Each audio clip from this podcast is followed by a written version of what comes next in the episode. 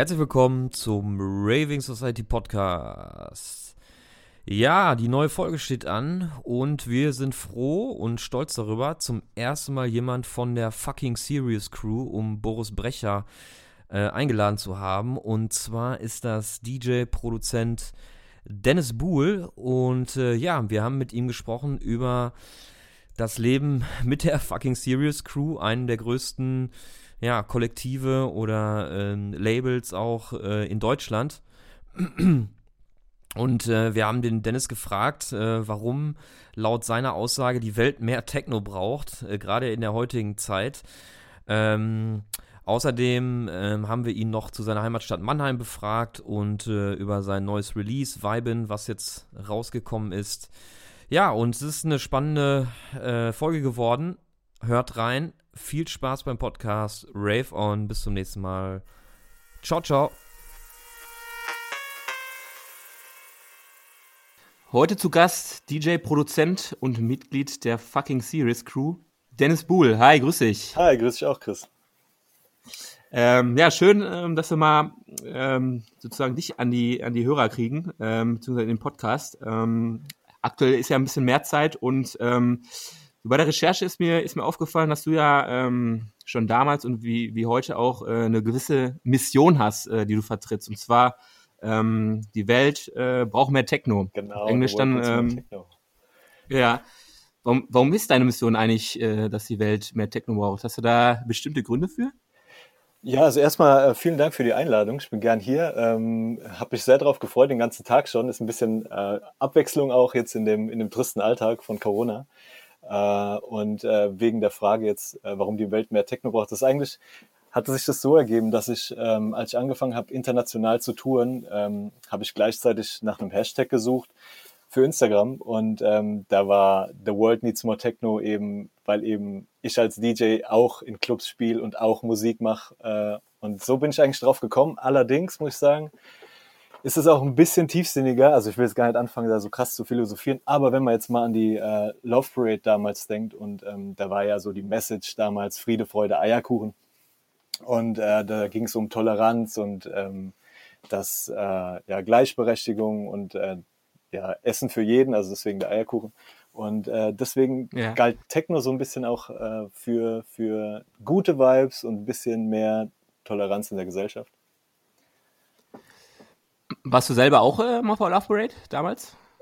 Ich war zweimal auf der Love Parade, auch auf der letzten. Ähm, aber ich war nie in Berlin, ich war in Essen und in, ähm, wo war ich denn noch? In, äh, die letzte war in Duisburg, genau. Duisburg, ah, okay. Ähm, ja, geil, dass sich das so daraus entwickelt hat. Ähm, und ähm, ja, Hashtag ist natürlich immer nie verkehrt. Und du hast es ja auch, sag ich mal so, mit Merchandise verbunden und ähm, generell ist das ja auch deine Message, äh, mit dem du als Künstler sozusagen dann auch rausgehst, ähm, auch bei Gigs und so, ne? Genau, ja, voll. Ja. Ist auch einfach geil. Ähm, Golden is Techno. Ja.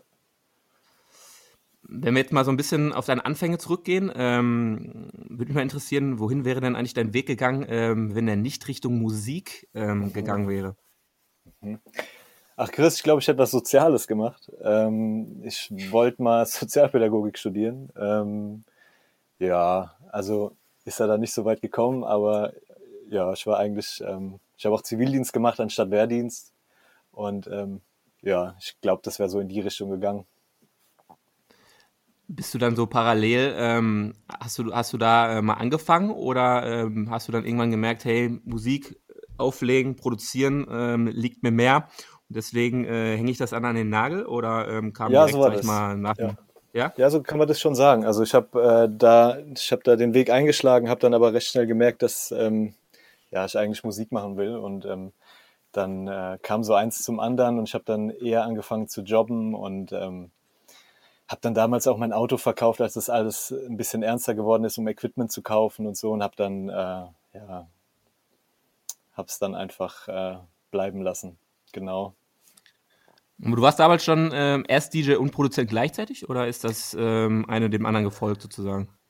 Naja, also ähm, das ging eigentlich äh, mit DJing los. Also es war den meisten, glaube ich, so, ähm, weil ich auch niemand kannte, der DJ war. Ich war nur, wie gesagt, ich war auf der Love Parade in Essen das erste Mal und da hat, äh, gibt so eine schöne Geschichte.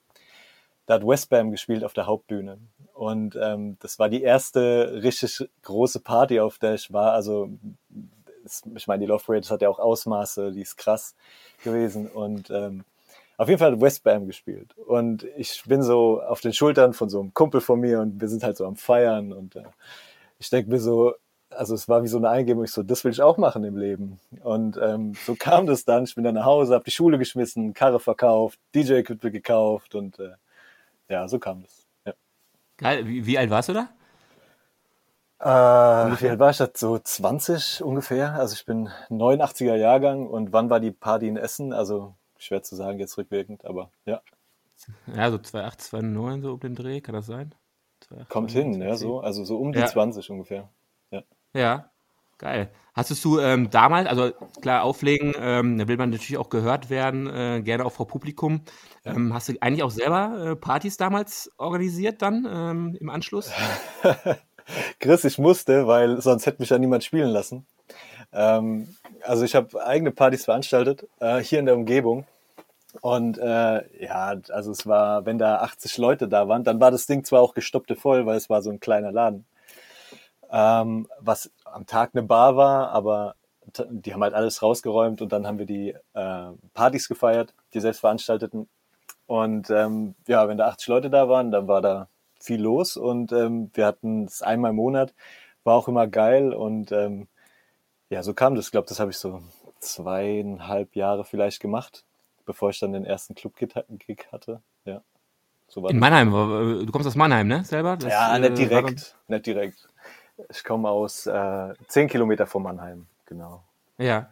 ja. Ähm, okay, dann hast du das zwei Jahre gemacht und bezüglich, ähm, ich sag mal, dann gibt es ja auch immer das Ziel, in Clubs aufzulegen, auf Festivals und Co. Ähm, kannst du dich da noch daran erinnern, äh, als, du, als du die erste Mail, den ersten Anruf, ähm, die erste, den ersten Kontakt bekommen hast zu einem Veranstalter oder wie das sozusagen vonstatten gegangen ist?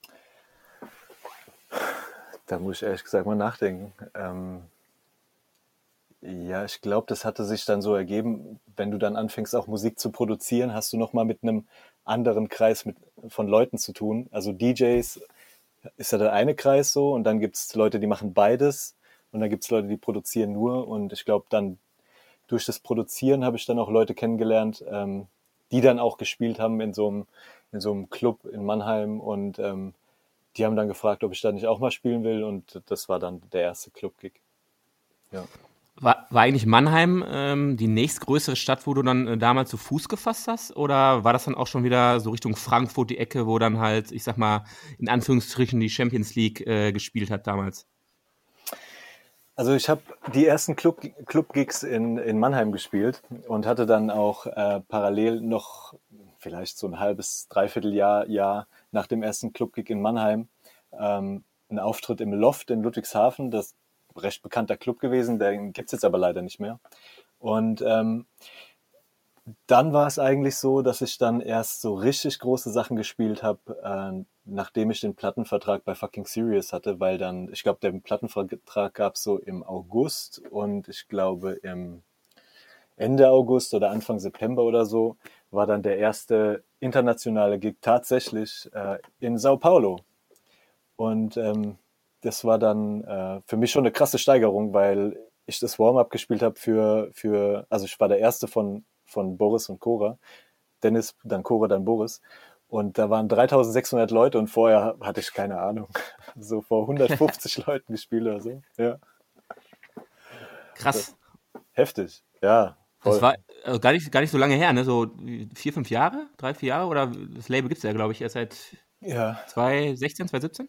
Äh, genau, also wir hatten jetzt gerade Fünfjähriges. Ja, also 16. Ja, ja genau. Ja. Krass. Ja, ähm, äh, war jetzt auch nochmal ein, ein Aspekt, der mich interessiert hat, das, das Label generell. Ihr seid ja ähm, echt, echt geiles Kollektiv, das ähm, ja durch, durch euren Sound natürlich, ähm, durch Label Showcases und Co. Ähm, auch auf jeden Fall hervorsticht. Ah, Würdest du euren Sound generell vom, vom Label beschreiben, wenn du das ähm, mal für, für euch insgesamt ähm, als Crew machen würdest?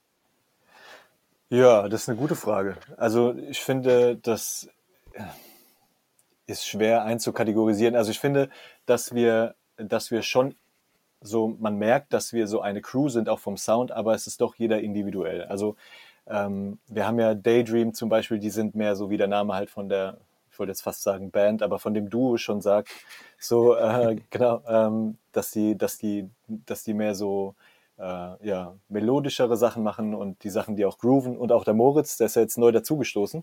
Der, äh, ja. Genau.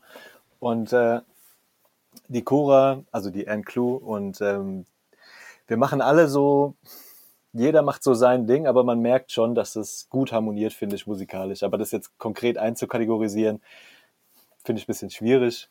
Ja, also das ist eine gute Abwechslung, obwohl es ähnlich ist. Ja.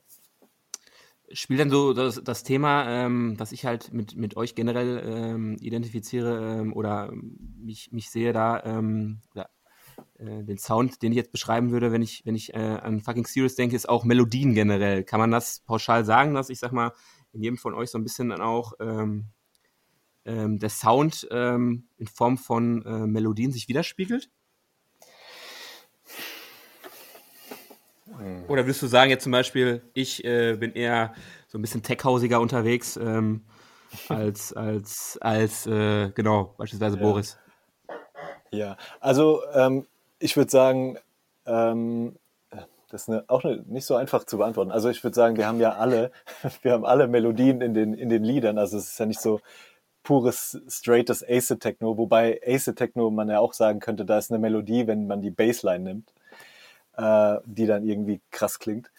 Ähm, ja. Aber Boris ist auf jeden Fall mit Daydream und Moritz, würde ich sagen, ähm, die melodischsten Leute von der, von der Crew und äh, Cora und ich dann etwas weniger.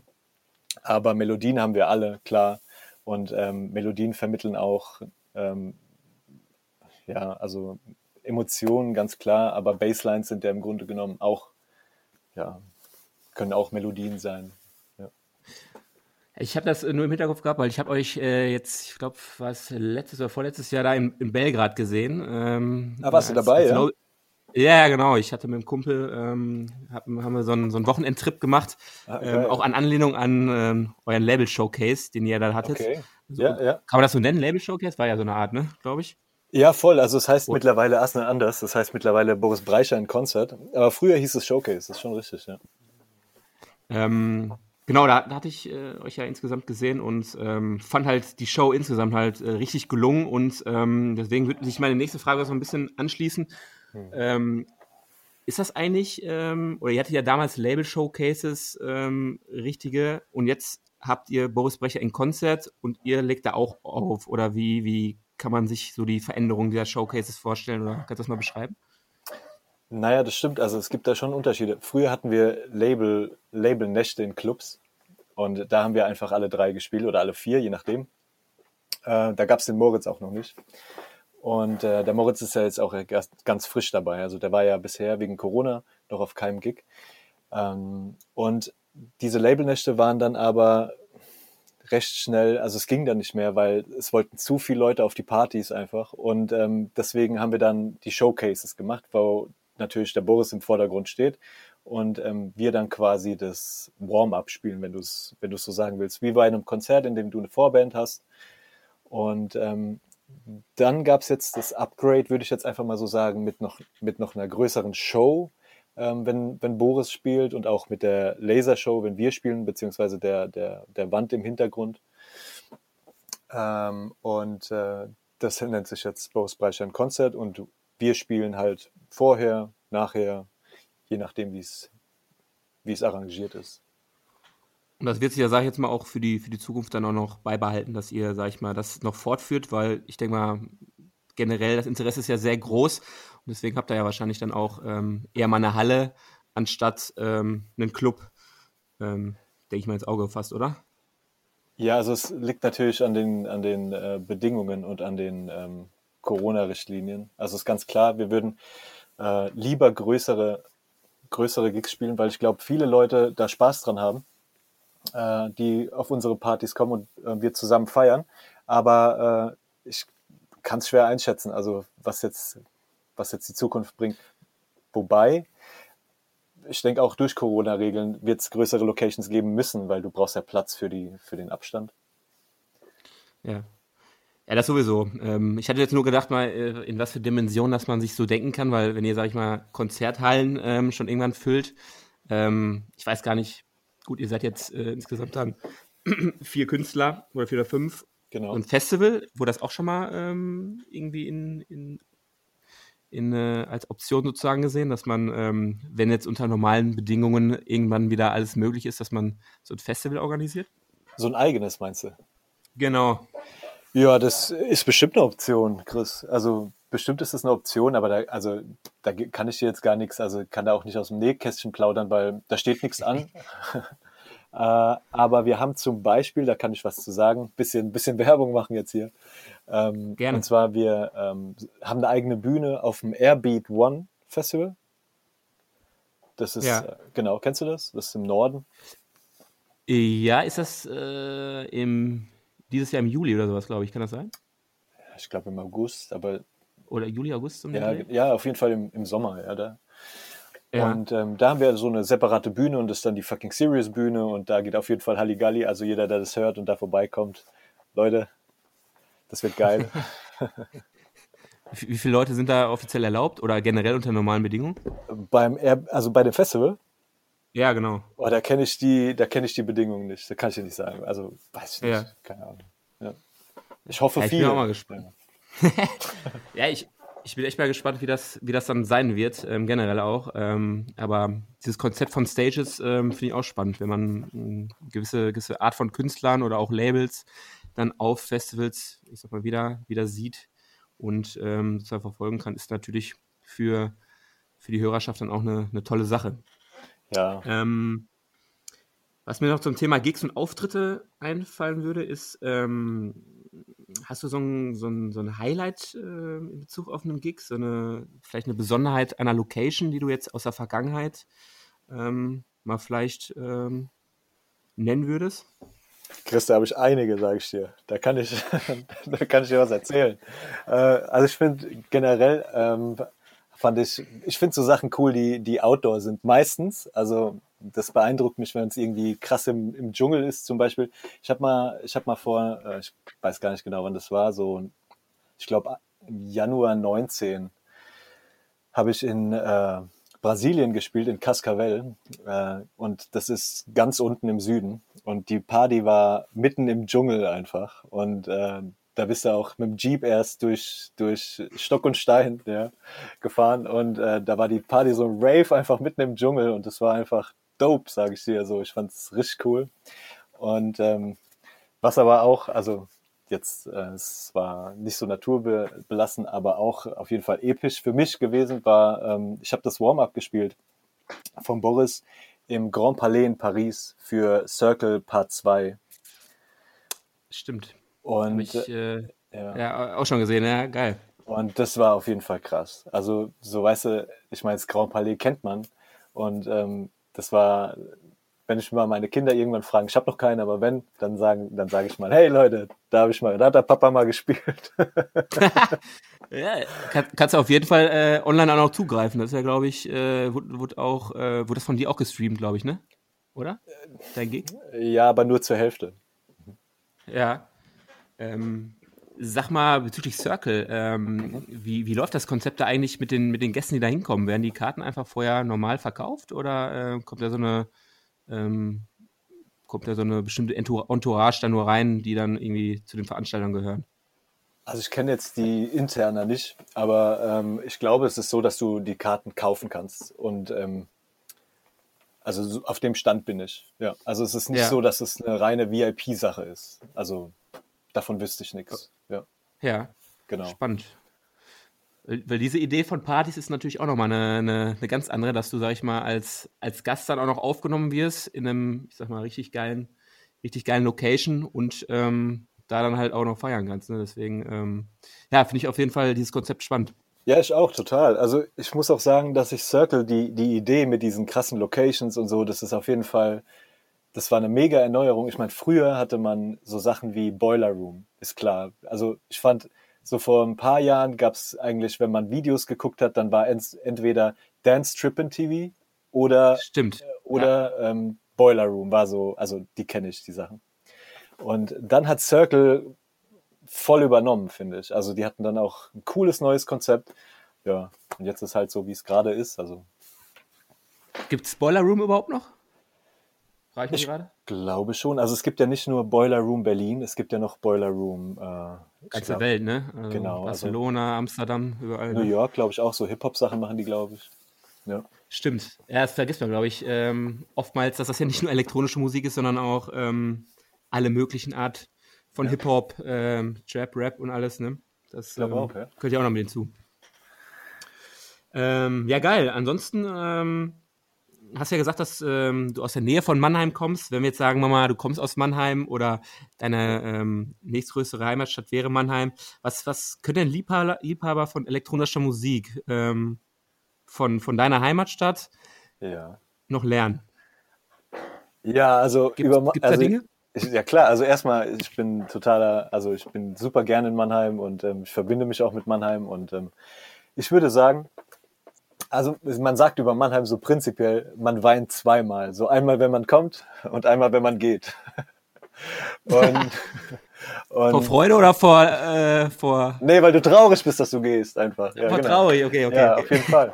Und ähm, wir haben die Time Warp, Chris. Wir haben die Time Warp in Mannheim und es war die erste Time Warp in Mannheim.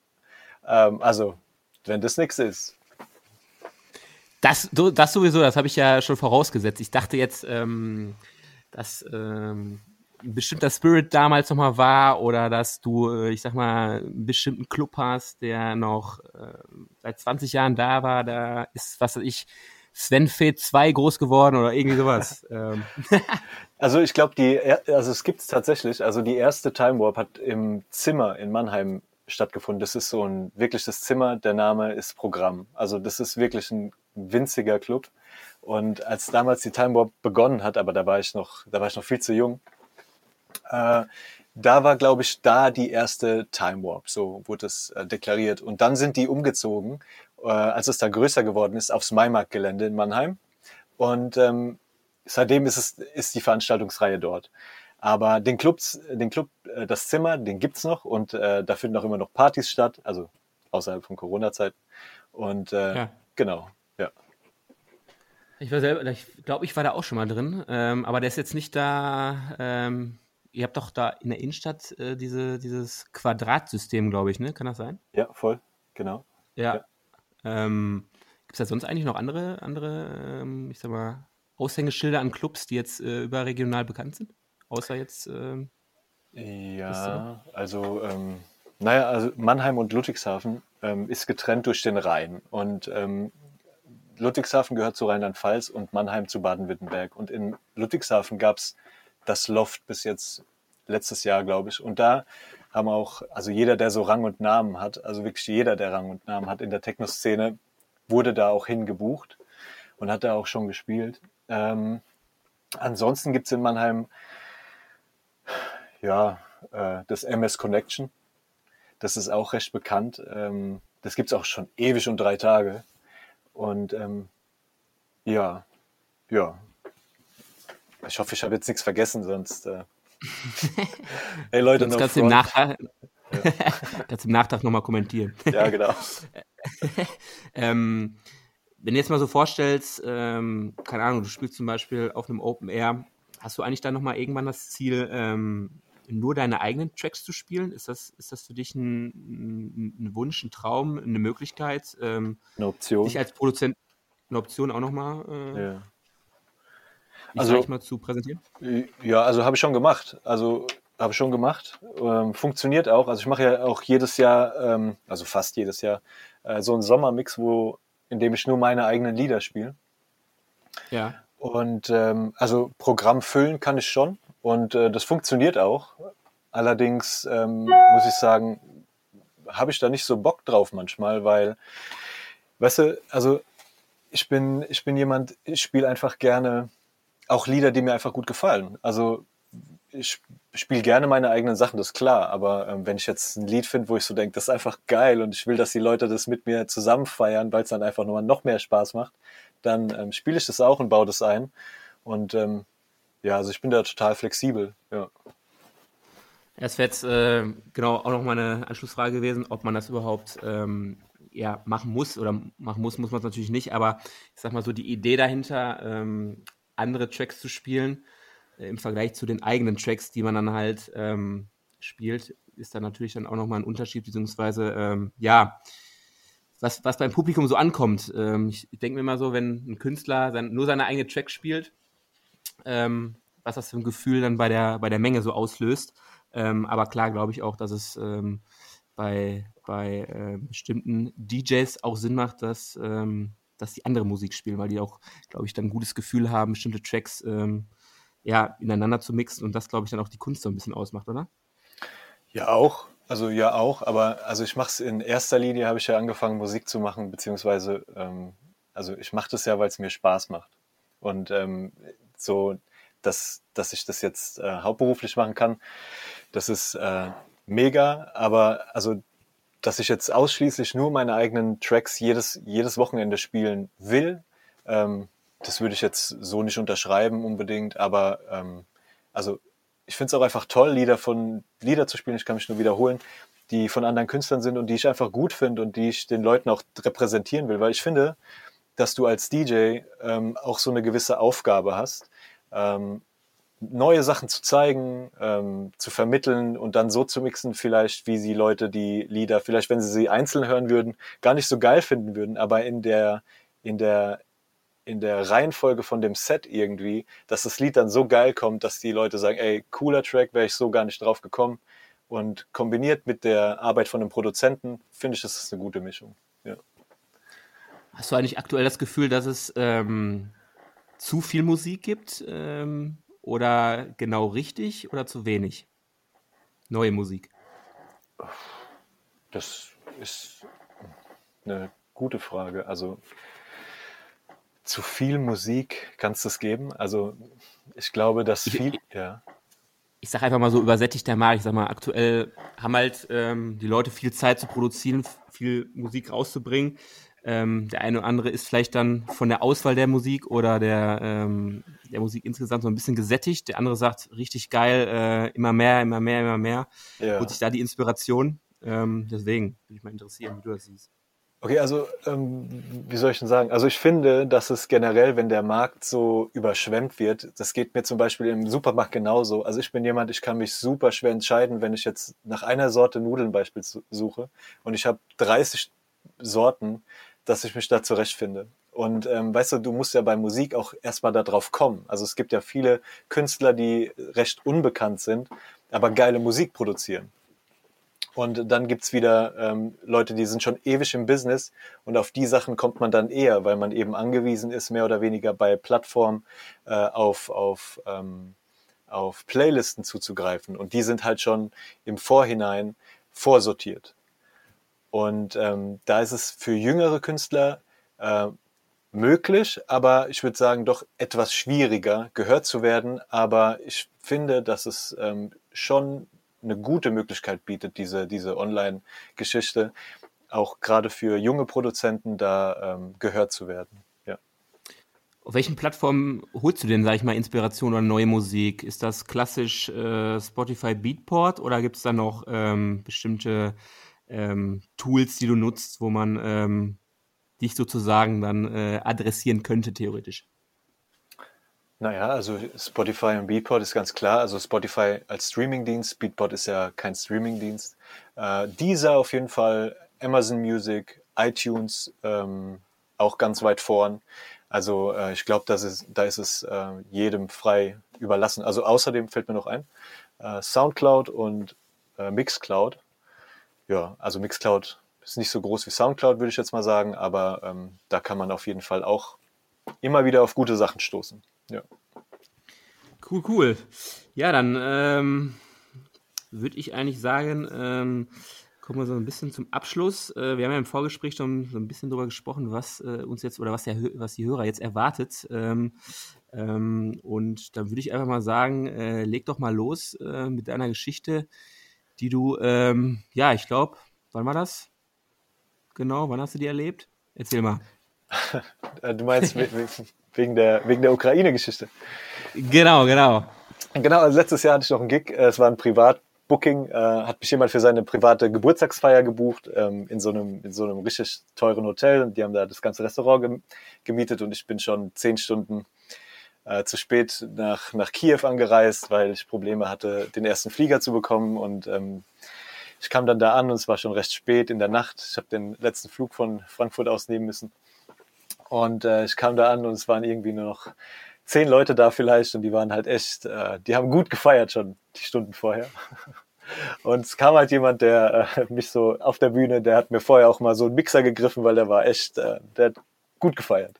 Und äh, der meinte dann so irgendwas auf Russisch und die Asis-Managerin kam und meinte, ah, der spricht kein, der spricht kein Russisch, spricht nur, spricht nur, spricht nur Englisch. Und der meinte dann so, ah, okay, okay, Motherfucker. und es war ein geiler Abend auf jeden Fall, ja. War, war ein cooler Abend. Wie, wie, wie lange warst du noch da? Hast du dein Gig gespielt und wieder abgehauen oder äh, bist du noch ein bisschen geblieben? Ey, Chris war ich glaube, das war einer der verrücktesten Gigs, die ich hatte. Ich bin so gegen zehn angereist abends, bis ich dann im Hotel war. Ich musste direkt vom Flughafen zum Gig, ähm, habe dann anderthalb Stunden gespielt und musste sofort wieder zurück an den Flughafen. Ähm, ja. Und bin nach Hause geflogen. Ja. Geil. Ja, ich habe jetzt äh, bei euren, bei euren äh, ich habe euren Schedule geguckt auf der Homepage. Ähm, der Boris hat ja noch ein paar, paar Gigs jetzt dieses Jahr geplant, in, in Russland auch vor allen Dingen, ne? Ist das, ist das richtig? Ja, das stimmt. Der Boris hat noch ein paar Gigs geplant in Russland. Ähm, ob, das, ob das jetzt, also aktuell stehen die Gigs, genau. Ja, ja weil ich frage mich immer, ob da der äh, Wind noch ein bisschen anders weht, gerade so Ukraine, äh, Russland, ob die da dann äh, vielleicht Richtung Sommer dann schon wieder ein bisschen mehr Gas geben können als wir hier, ne? Also ich weiß, ich, hab, ich spiele ja öfter in Russland auch und ähm, ich weiß zum Beispiel, dass dort aktuell schon Gigs stattfinden. Also definitiv. Ich sehe es ja. in meinem Instagram, ähm, dass da, da sind Partys und ich glaube, die sind da auch beim Impfen ganz gut dabei. Sputnik 5, glaube ich, heißt es. Äh, da, ja. da geben die Gas, glaube ich, die Russen. Ja. ja wird ja jetzt auch uns hier ähm, in der Zulassungsstelle sozusagen geprüft. Ähm, ja, bin ich mal gespannt. Vielleicht ähm, sieht man euch ja ähm, als Trio oder ähm, insgesamt als Label-Showcase dann nochmal ähm, in, in Moskau oder Kiew oder Co. Wer weiß, wer weiß. Ja, ja, hoffentlich. Wie cool. Geil. Dann, ähm, ja, bleibt mir eigentlich noch zu sagen, ähm, vielen Dank äh, für deine Zeit und ähm, dann würde ich sagen, ähm, auf einen erfolgreichen Sommer, ähm, dass du den einen oder anderen Gig noch haben wirst und ähm, vielleicht sieht man sich dann nochmal vor Ort, wenn du hier nochmal in der Nähe bist. Wir kommen ja aus dem Ruhrgebiet, ähm, dann cool. sind wir auf jeden Fall am Start. Ja, geil, Chris, auf jeden Fall vielen Dank. Und ähm, morgen kommt meine nächste Single raus. Äh, die heißt Vibin. Checkt mal auch mein Instagram-Profil und äh, ja, wir sehen uns beim, beim Gig. Perfekt. Bis dahin, dir eine schöne Zeit. Ciao. Dir auch. Ciao.